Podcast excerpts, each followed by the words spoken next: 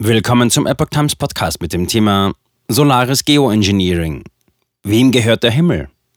UN-Report fordert Regelungen zur Verdunkelung der Erde. Ein Artikel von Lydia Röber vom 25. März 2023. Acht Klimaexperten haben in einem UN-Bericht nach Regelungen verlangt, um Aerosole in die Stratosphäre zu leiten, damit die Sonne verdunkelt werden kann.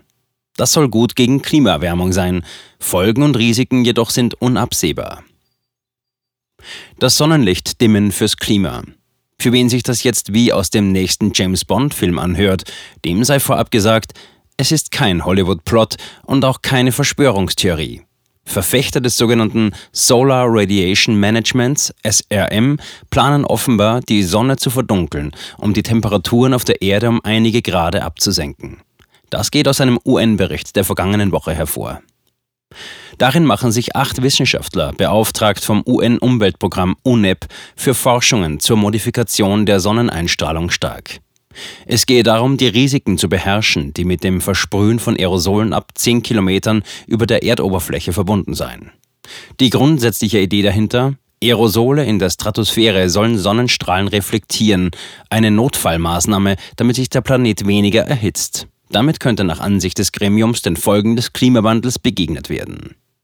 Diese Idee, deren Ansatz auf die 1960er Jahre zurückgeht und aus Beobachtungen nach Vulkanausbrüchen hervorgegangen war, ist umstritten. Unter anderem, weil Solargeoengineering weitgehend unerprobt ist und nicht abzusehende Nebenwirkungen haben könnte. Allen Bedenken zum Trotz plädieren die von der UNEP beauftragten Experten dafür, den Interessenlagen einen rechtlichen Rahmen zu geben, um den Weg freizumachen für Solargeoengineering das Gleichgewicht der Welt zerstören als Klimanotfallmaßnahme. Kritiker befürchten nicht nur irreversible Schäden, sondern auch unabsehbare Folgen wie beispielsweise Artensterben oder veränderte Wetterbedingungen bis hin zu Dürren. Diese hätten auch Auswirkungen auf die Landwirtschaft. Weniger Sonnenlicht könnte zudem zu einem Vitamin D-Mangel bei Menschen führen. Aerosole in der Stratosphäre könnten auch die Ozonschicht schädigen, die vor krebserregenden ultravioletten Strahlen der Sonne schützt. Weitergefasst könnten auch politische Konflikte zu den Folgen zählen. Denn bei einer Manipulation der Sonneneinstrahlung wäre der Streit programmiert, welchem Land wie viel Sonnenlicht zugestanden werden soll.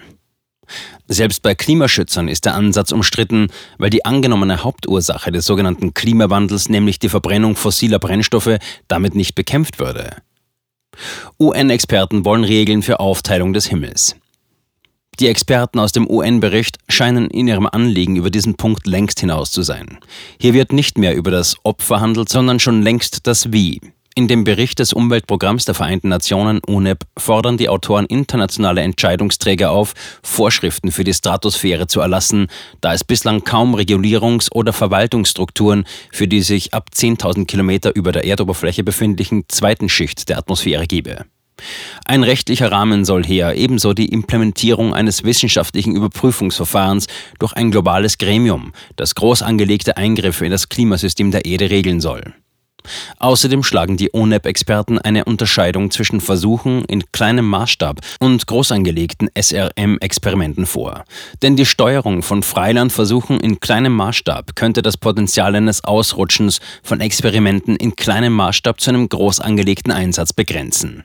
Kleinere Feldversuche. Fuß in der Tür zur Verdunklung der Sonne. Mit ihren Forderungen stehen die von der UNEP beauftragten Fachleute nicht allein da.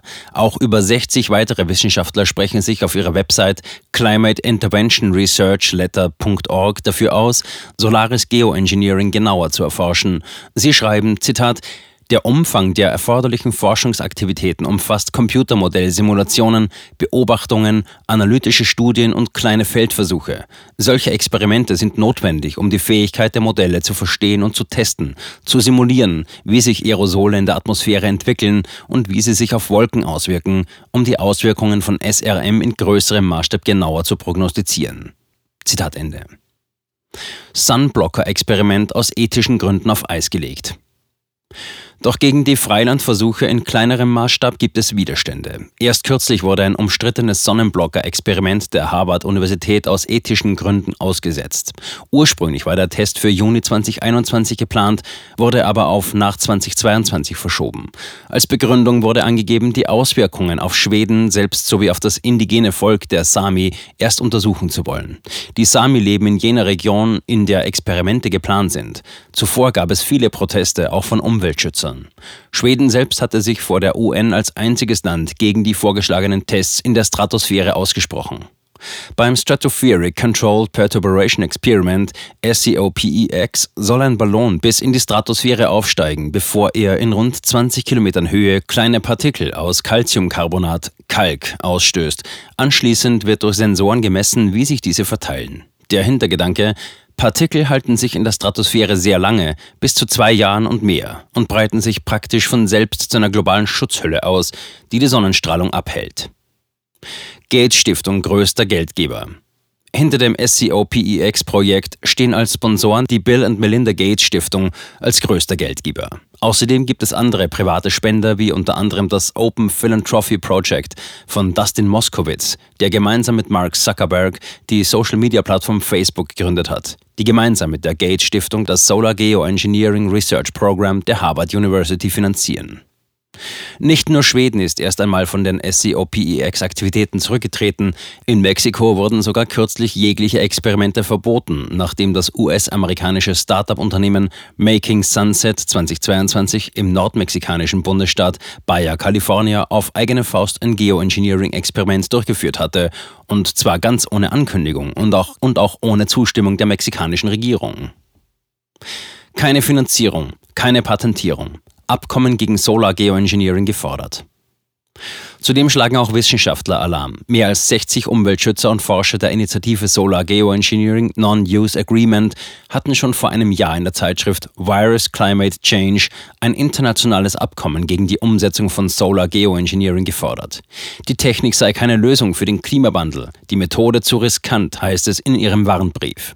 Mehr als 400 Wissenschaftler verpflichteten sich inzwischen, den Forderungen zu folgen. Sie plädieren für eine internationale Übereinkunft, die Solar Geoengineering Forschung einzuschränken sowie deren Finanzierung und Patentierung zu verbieten.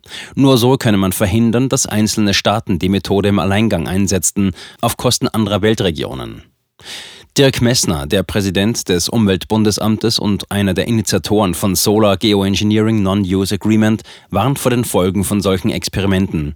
Denn unvorhersehbar seien auch die Veränderungen in der Landwirtschaft durch eine künstlich geänderte Sonneneinstrahlung. Zitat, würde man das Erdsystem, die Stratosphäre eindunkeln, hätte das ganz sicher Auswirkungen auf die Flora und Fauna, auf die Biodiversität.